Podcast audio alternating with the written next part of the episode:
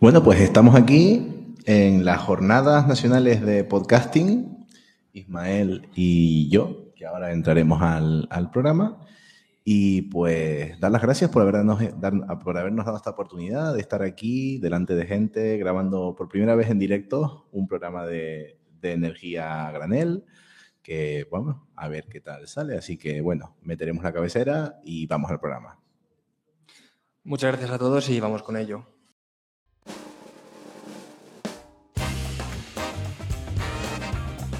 Energía a granel.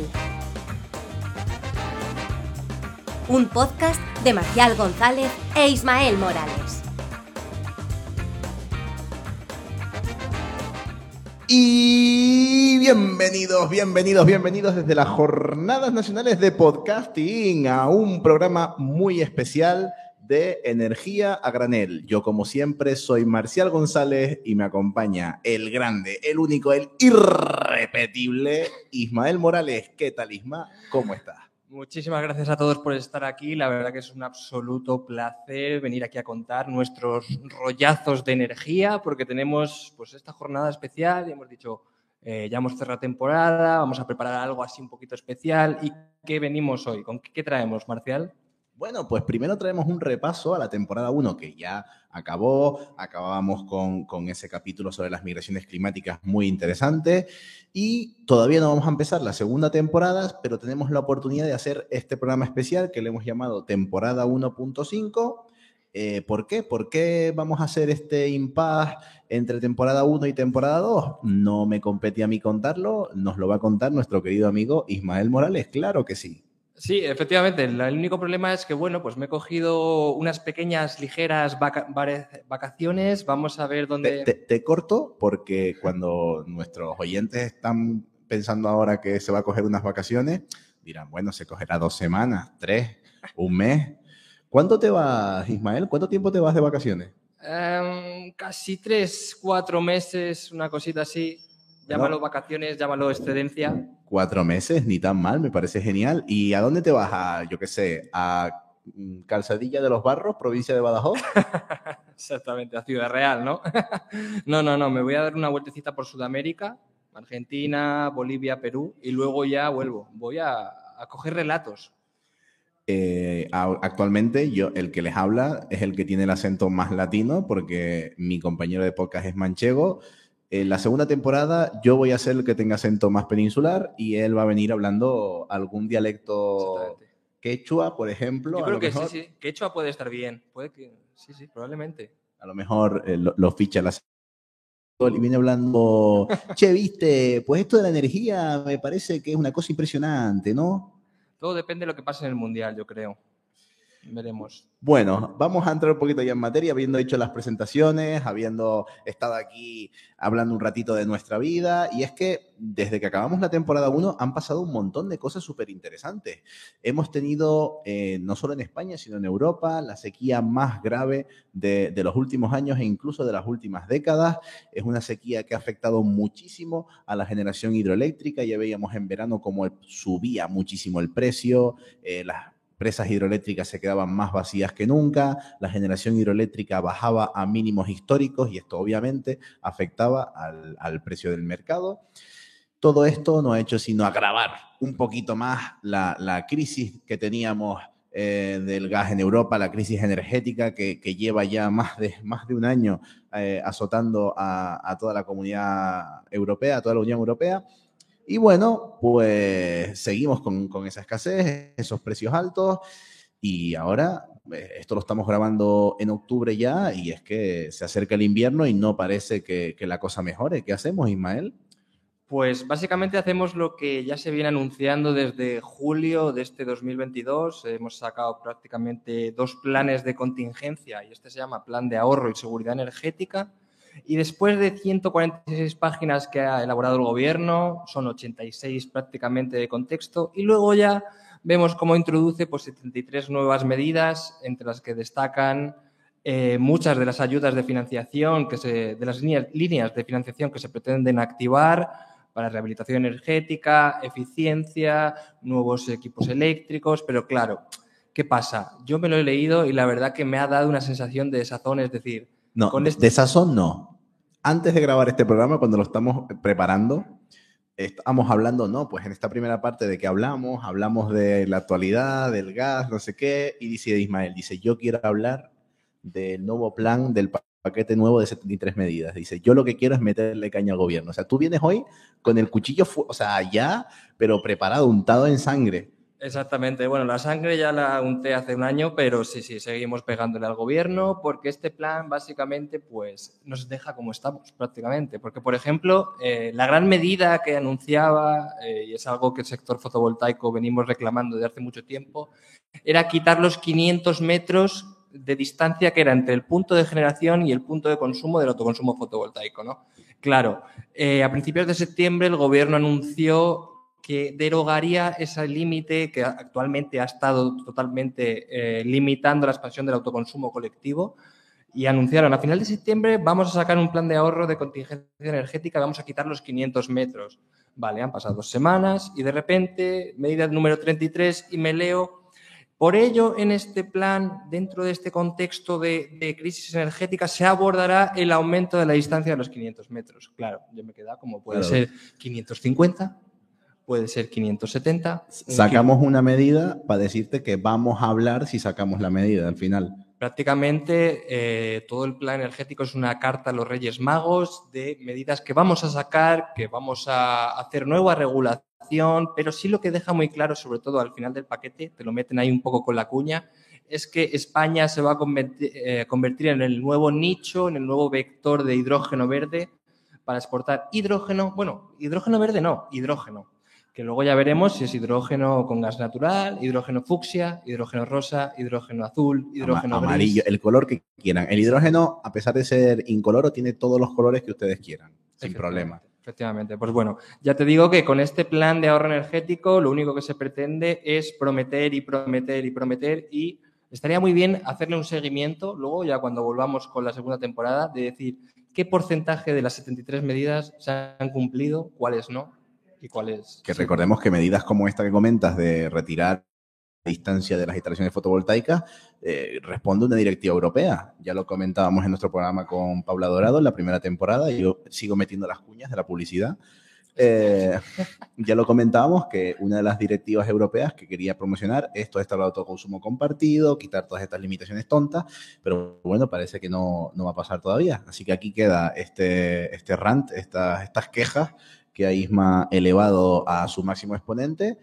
Y, y bueno, podemos cerrar hasta aquí. No sé si tenéis algo más que comentar. Eh, tengo muchas cosas, pero yo creo que luego las voy a meter de, de manera un poquito, pues bueno, inesperada, ¿no? Eh, vale, me parece, me parece genial. Pues si te parece, vamos a pasar a la entrevista porque todo esto que llevamos hablando nosotros, nuestro invitado está aquí en- entre tú y yo. Y, y, pues querrá hablar, querrá decir, porque no lo hemos traído para pasearlo, sino lo hemos traído para que, para que opine. Así que pasamos a la entrevista. Exactamente, quitaré la correa ya.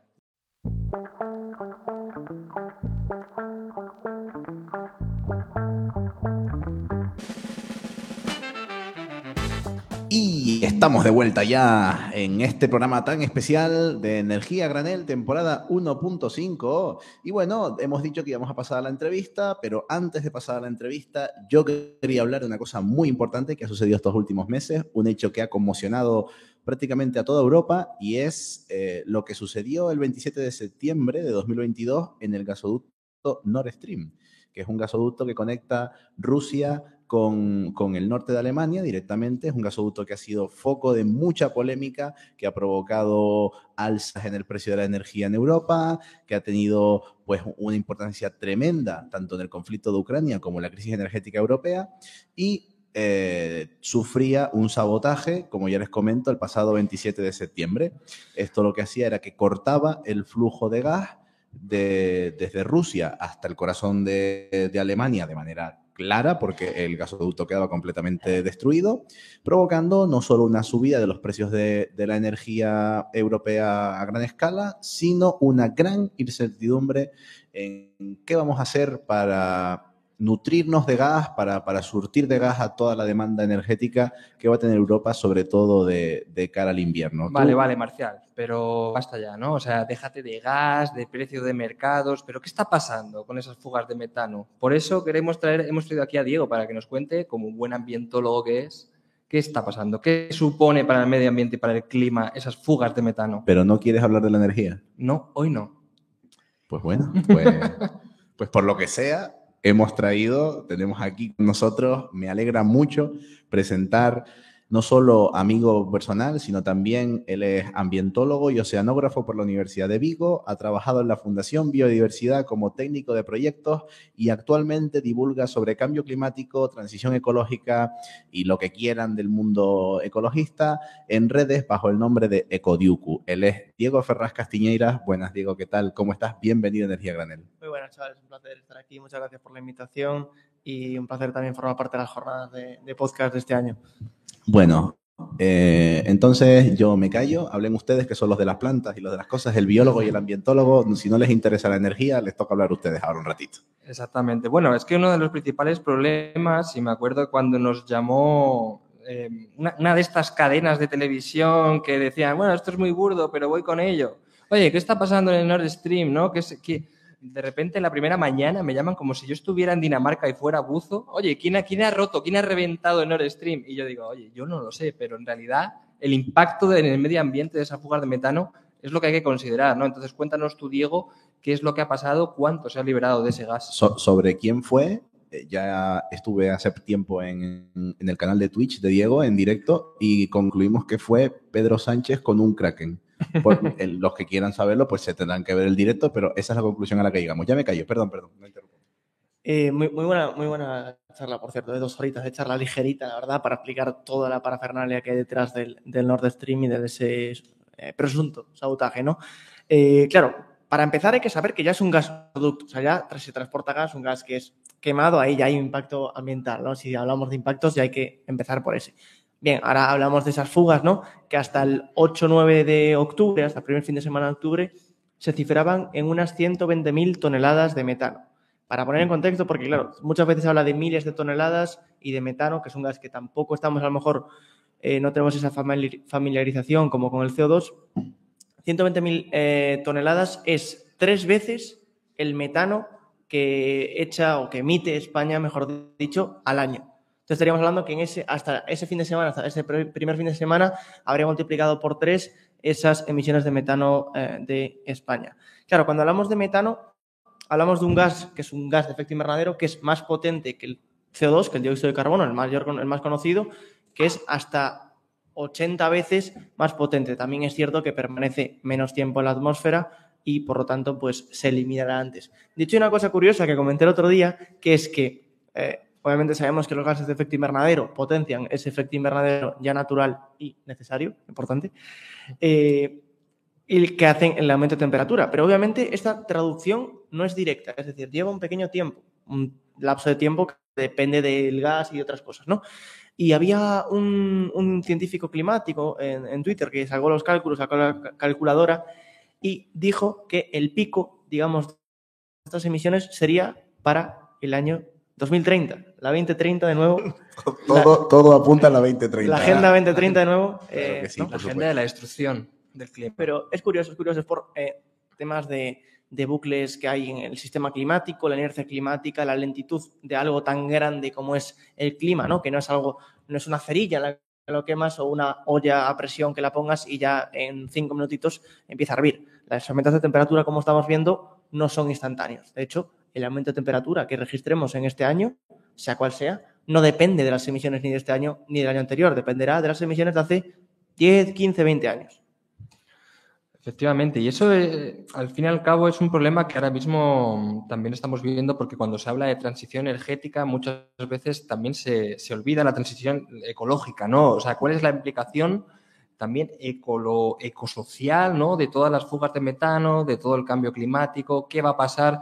Por ejemplo, como comentaba muy bien Marcial, nuestro último programa de la temporada fue sobre migraciones climáticas, porque al fin y al cabo eh, todas las emisiones, toda nuestra producción, todo nuestro sistema socioeconómico eh, va a tener un impacto directo en la sociedad tal y, tal y como está uh, pasando actualmente, por mucho que no queramos verlo. Sí, sí, es que de hecho el problema es que casi siempre, y uno de los problemas que creo que, que es ahora, es esa, ese eclipse que hay de eh, transición energética o de crisis energética solapando ¿no? a la crisis climática o transición ecológica.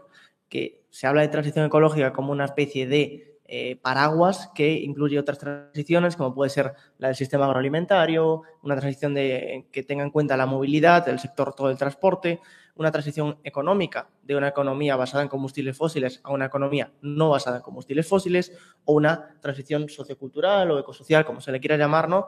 de una pues, sociedad de consumo con ideología bastante eh, neoliberal a otra quizá más cooperativista o de colaboración, ¿no? que, ¿no? que no tenga esa esencia consumista. Claro, porque al final no todo es el precio de mercado de la electricidad o el precio del gas, o sea, también la transición ecológica supongo que contempla cosas como la contaminación, los plásticos, eh, el reciclaje, todas estas movidas, o sea, también forman parte de la transición ecológica. Efectivamente, todas estas movidas. Tú cuando te lees un plan de transición energética, lo único que ves es kilojulios, kilovatios hora y reducción de emisiones, pero tú no ves pobreza energética, que es lo que está pasando ahora mismo. ¿Cuánta gente ahora mismo se ha aumentado la factura eh, en un 200% y de repente no te puedes meter en la tarifa regulada del gobierno, tienes que estar en la tarifa plana porque de repente estás en una calefacción central, ¿no? Pues esto es algo que, por ejemplo, ha cambiado el gobierno ahora. Si tú estás en una calefacción central de todo el edificio, pues te puedes meter en la tarifa regulada, que al fin y al cabo va a ser mucho más barata. ¿no? Entonces, estas pequeñas eh, vicisitudes sociales y económicas tienen un impacto directo que, por muy ingeniero que seas, los números, hay, hay vida detrás de los números. Sí, efectivamente. Yo quería preguntarle a Diego, o sea, ¿en qué medida crees que todo esto de la crisis del gas y demás ha hecho que dejemos completamente de lado otros aspectos de la transición ecológica que no son puramente euros, kilojulios y kilovatios. Mm. Pues, como comenté hace unos minutos, realmente ese eclipsación clara de lo que es la crisis energética por encima de la crisis climática. Realmente nadie habla de crisis climática ni de cualquier otro problema relacionado con el cambio climático. A, día de hoy de lo que se habla es de de dónde sacamos el gas, de vamos a llenar eh, nuestras reservas de gas que por cierto ya están llenas a principios de octubre, estaban llenas, ah, bueno, 90% en, en, que es el, el, objetivo ¿no? que se plantea para el invierno.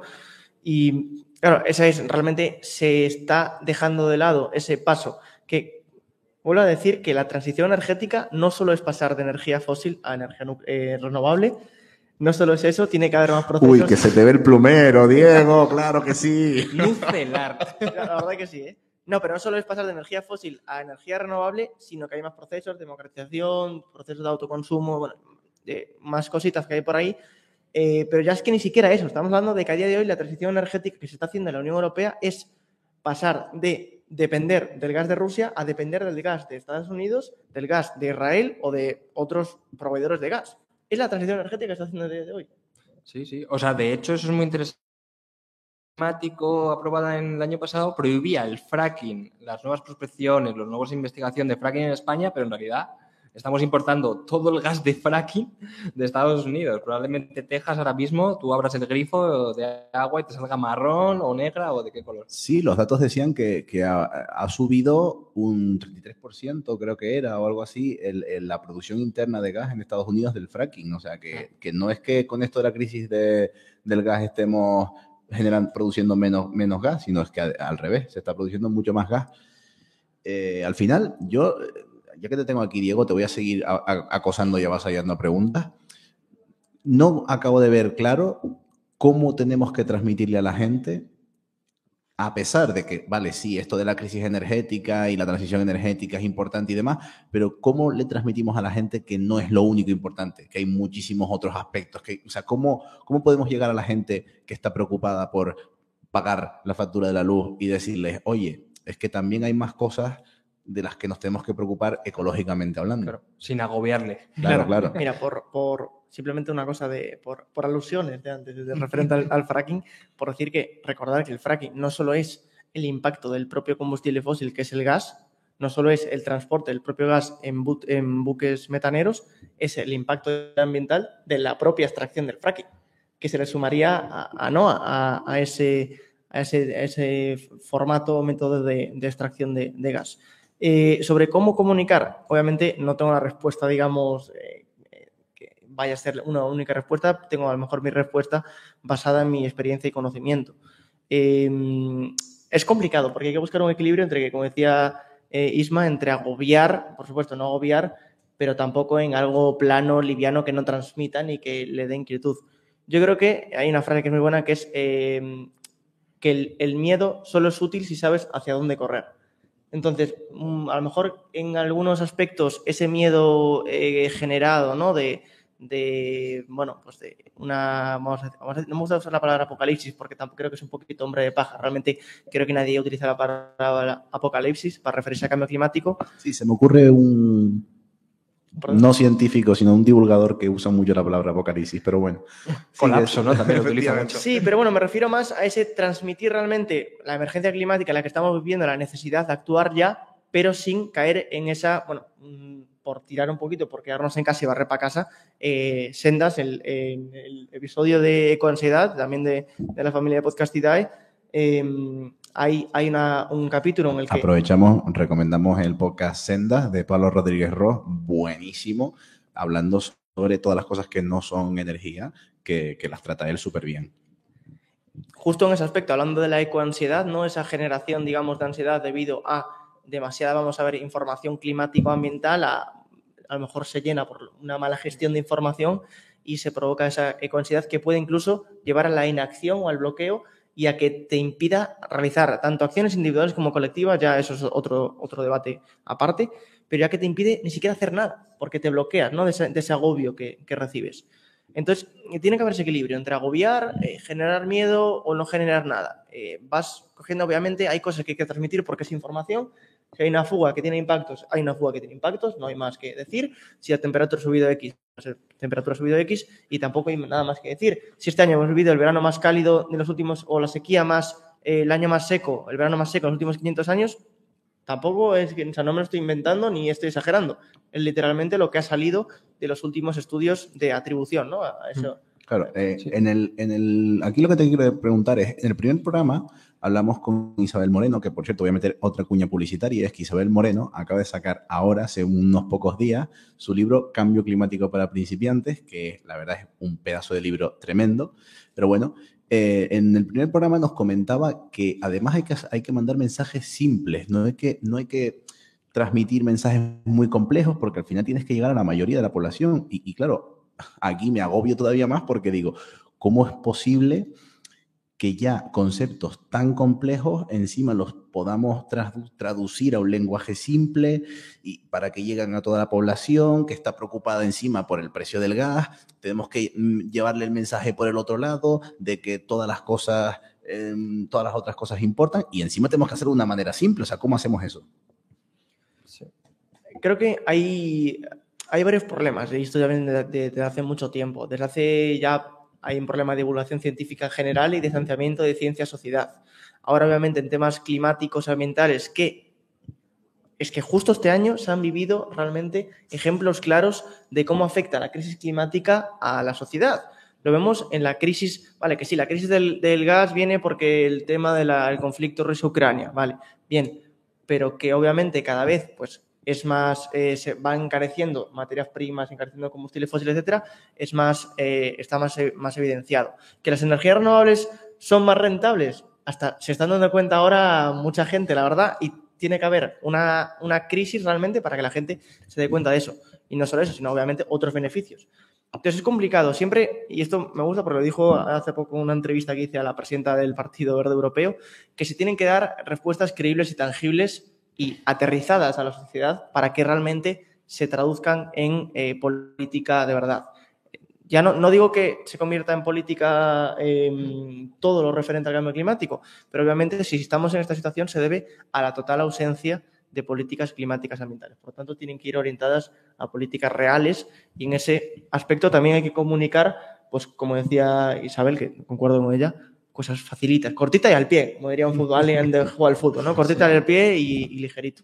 Sí, sí, sobre lo que comentabas es muy interesante porque eh, la sociedad, yo creo que eh, lo de dato mata relato, yo creo que ya se ha acabado bastante. Es muy interesante porque, por ejemplo, venimos diciendo hace 10 años, oye, el autoconsumo fotovoltaico te permite generar energía renovable en tu casa, la rehabilitación energética, te pones un aislamiento, no, la gente no se ha activado hasta que ha, pasado la crisis energética. Ahora mismo hay un cuello de botella brutal en que no hay instaladores de autoconsumo porque todo el mundo está pidiendo hacer instalaciones. Y eso se debe a que obviamente tenemos un marco regulatorio favorable para la instalación, pero es que la gente se ha dado cuenta de que, oye, eh, me, estoy dando cuenta de que el gas viene de Rusia, de que el petróleo que esté echando la gasolinera viene de Qatar.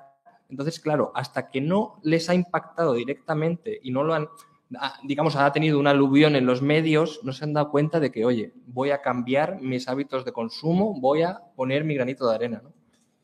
Ojo, y por, por recoger cable, ¿eh? por recoger cable y volver a- al origen que volvíamos un poco a hablar de cómo comunicar y transmitir que no todo es en transición energética y, y, o, ¿no? que hay más cositas, ¿no? hay más allá.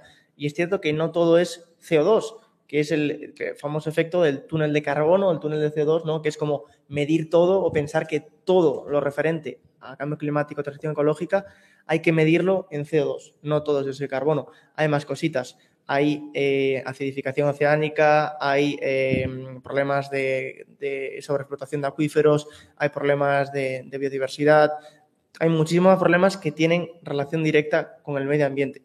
Otro ejemplo claro, sequía, eh, sobreexplotación de acuíferos en el sur, si alguien es de Andalucía, creo que lo tiene un problema allí claro, eh, y sobre todo en Doñana, el, riego para los cultivos que hay en, toda la zona de Andalucía, hay un problema que tienen que solventar. Relación directa medio ambiente-economía. Sí, sí. Bueno, y políticas, de hecho, porque tienes un montón de pozos ilegales alrededor de Doñana que si en algún momento el gobierno de Andalucía le hubiera dicho, oye, te voy a poner una multa si abres otro pozo, eh, probablemente hubiéramos tenido uno de los humedales más importantes eh, mantenido y conservado como debería ser, ¿no? Porque Doñana al fin y al cabo es un paso de migración bestial de todas las aves desde Europa hasta, hasta África. Parque Nacional. Bueno, yo, yo te voy a poner aquí un poquito en un aprieto, porque hemos hablado que obviamente esto tiene un fuertísimo componente social. Del componente técnico-económico, pues ya hablamos siempre, ahora hablo- hablamos más del componente social, y tú has hablado mucho también de- del componente político, pues te, te voy a dar ahora la, la oportunidad. O sea, tú, si fueras político, si tuvieras en tu mano proponer alternativas o, o si pudieras decirnos, oye, eh, hace falta esto para llegar mejor a la gente, para comunicar mejor el cambio climático, ¿qué, qué harías o qué crees que hace falta? Eh, pero para, para resolver el, el cambio climático como concepto. No, para- hombre, para, para comunicar. Vam- Vamos, a empezar por Comunicar. comunicarlo. Vamos a, Sensibilizar. claro, claro. Vamos a empezar por transmitirle a la gente, hey, eh, est- hay esta serie de problemas encima de la mesa, no todo es tu factura eléctrica, eh, que también es importante, por supuesto, pero hay muchísimas más cosas. ¿Qué, ¿Cómo llegamos a esa gente? Primero, hablando de ello. Ya no digo ni siquiera, iba a decir hablar bien. Eh, el problema es que las últimas conversaciones o intervenciones que ha habido referentes a transición ecológica o cambio climático son eh, de gente negacionista en las televisiones mainstream. Tanto, sobre todo en Mediaset, que se suele tirar mucho de gente del, del, eh, bueno, del lado oscuro, por decirlo, eh, para, para llevar al programa y luego tiene que ir alguien a decirle, por favor, la persona que está aquí, ah, lo que ha dicho es mentira y no es su opinión. Claro, pero eso, eso te- eh, eh, yo entiendo que al final las cadenas le van a dar voz a quien le dé la gana. Pero políticamente, ¿qué podemos hacer contra eso? O sea, no, tú no puedes prohibirle a una cadena que ponga a una persona que no tiene ni idea de cambio No. climático a hablar de cambio climático. Entonces, Pues es ¿qué- televisión española a lo mejor. Ah, claro, televisión española sí, pero, pero desgraciadamente esto no ocurre en televisión española. No. Eh, es, a ver, realmente, y creo que honestamente, la, el único ministerio, incluso por encima del Ministerio para la Transición Ecológica y el Reto Demográfico, está comunicando mejor temas relacionados con transición ecológica, es el Ministerio de Consumo. El único que ha hecho campañas referentes a reducción de uso de carne, otro tipo de consumo, en cuanto a comunicación, digo, no en cuanto a política, ojo. Porque referente a las políticas, obviamente, pues si nos metemos en legislación habría que ya sacar ahí artículos y tal. Pero creo que, por ejemplo, y es que volvemos a la energía, cuando hubo el cambio de tarifa, de cambio horario, el Ministerio para la Transición Ecológica no hizo una campaña comunicativa ni divulgativa de nada. Eh, hablamos, eh, Jolín, tenemos un organismo muy importante que es la EMET, la Agencia Estatal de Meteorología, en la cual su divulgación se reduce a Twitter. Eh, No hay espacios en ningún lado, ni campañas publicitarias en, otros sitios. No, el día que yo vea en una marquesina de autobús o un, un anuncio de televisión que diga Gobierno de España, Ministerio de Transición Ecológica, oye, consumo responsable, eh, ten cuidado con el grado del termostato, porque- te supone un 7% de ahorro energético. El día que yo vea eso es para decirle, oye, lo has hecho bien, por fin. Otra cosa ya que le hagan caso, ¿no? Pero Y luego en tema de educación, que es donde sí que se puede también hacer cositas en políticas, por supuesto, sociales. No me quiero meter en política social porque dijimos comunicativa, ¿no? Pero en, política, en educación, eh, hablaba Pablo Meiras, eh, un profesor de la Universidad de Santiago de Compostela, de profesor de educación y eh, la verdad que no sé si doctor en ciencias de la educación, que hablaba de, la presencia de la emergencia climática en el currículum universitario, que prácticamente brilla por su ausencia, tanto universitario como el eh, escolar o, o de, instituto, ¿no? Al final tiene que ser algo transversal, independientemente de que estudies o no algo relacionado con eh, el medio ambiente, lo que sea. Si estudias eh, historia del arte, o si estudias economía o lo que quieras, Mira, sobre todo historia del arte. Eh, si estudias historia del arte, sí que tienes que relacionar con el cambio climático porque igual te pueden hacer tirar unos tomates o, o algo así. Eh, pero entonces, en- yo creo que una política es interesante educación y publicidad, si hablamos de, cómo comunicar. Claro, y estaba pensando yo, hablamos de que hay un hueco importante que han dejado las, las autoridades y los ministerios eh, ante la información. O sea, se, se informa un poco ya desde, desde el ámbito público. ¿Crees tú que ese hueco que se deja voluntariamente es aprovechado por las televisiones para a lo mejor eh, sesgar un poquito la información que dan, eh, desinformar, etcétera? Mm, si lo hacen, no creo que lo hagan eh, conscientemente. Al final, como digo, hasta ahora se han, se han, yo creo que, como comentamos antes, casi todo lo que ha habido es regido por a nivel económico. Ahora se está viendo que no solo es nivel económico, aunque también eh, cosas de autoconsumo, eh, a lo mejor un consumo, voy a decir, local de, de productos, etcétera. Se está viendo que, bueno, que poco a poco no todo se está rigiendo por economía, sino que bueno, hay más cositas, ¿no? Esa, esa apertura eh, a nivel de levantar la cabeza y esa visión más global que, ha- que se ha visto, creo, con el conflicto Rusia-Ucrania, creo que ha supuesto una, una apertura, pero no creo que realmente se haya aprovechado. O sea, yo creo que simplemente las televisiones ven, dicen, esto me va a dar dinero, esto me va a dar eh, gente que me va a venir a ver el programa, por lo tanto, Claro, informan mal, informan mal. Yo, volviendo al ejemplo de cuando cambiaron la factura eléctrica, ¿cuántas televisiones no se hartaron a decir que había que poner la lavadora a las 3 de la mañana? Siendo todo mentira. O sea, me, me refiero, es que eh, al final yo ya estoy, bueno, eso no quiero tampoco sesgar tanto mi opinión personal, pero es que yo estoy empezando a pensar ya que no existen los medios con información objetiva. Entonces, bueno, ya lo hablamos en, el capítulo con Sergio de Otto, ¿no? Que está todo, pues a lo mejor eh, el tema comunicativo manga por hombro. Pero bueno, no, no me quiero liar más porque también no, nos estamos acabando con tiempo. Diego, eh, ojalá gen- más gente como tú para, para comunicar eh, gracias. cambio climático, porque la verdad que tienes las ideas eh, súper claras. Yo te daría el ministerio a ti, vamos, sin, sin duda. Ya por, por ir acabando, tenemos eh, una preguntita más, que es, ¿qué temas te gustaría que tratáramos en la segunda temporada? Ya que eres el único invitado de nuestra temporada 1.5, ¿qué crees que quieres que tratemos en la temporada 2?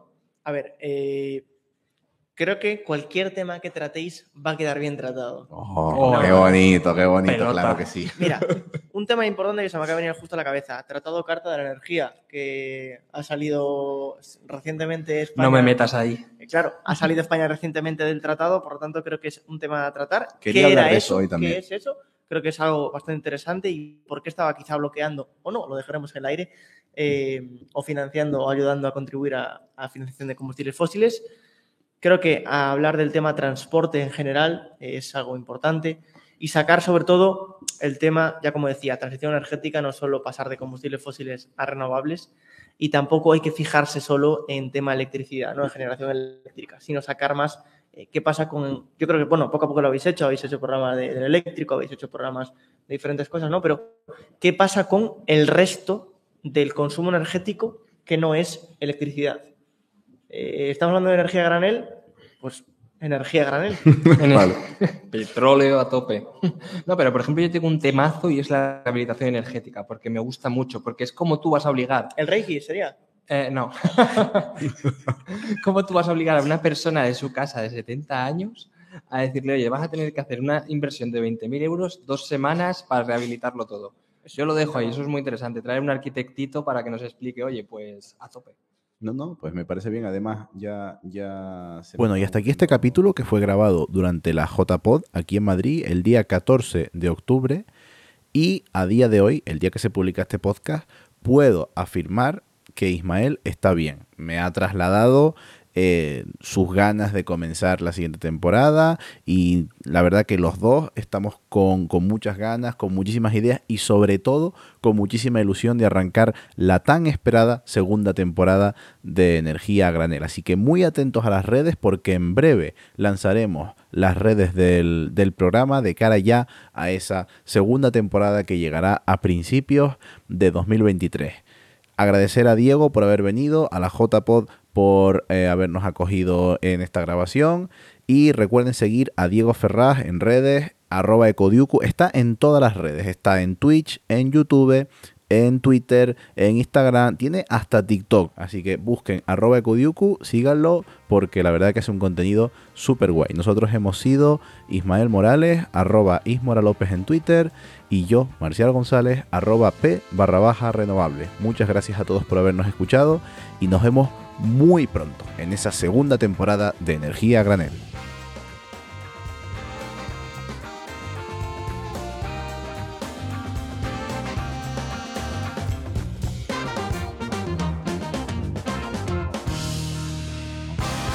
Energía a granel, un podcast de Ismael Morales y Marcial González.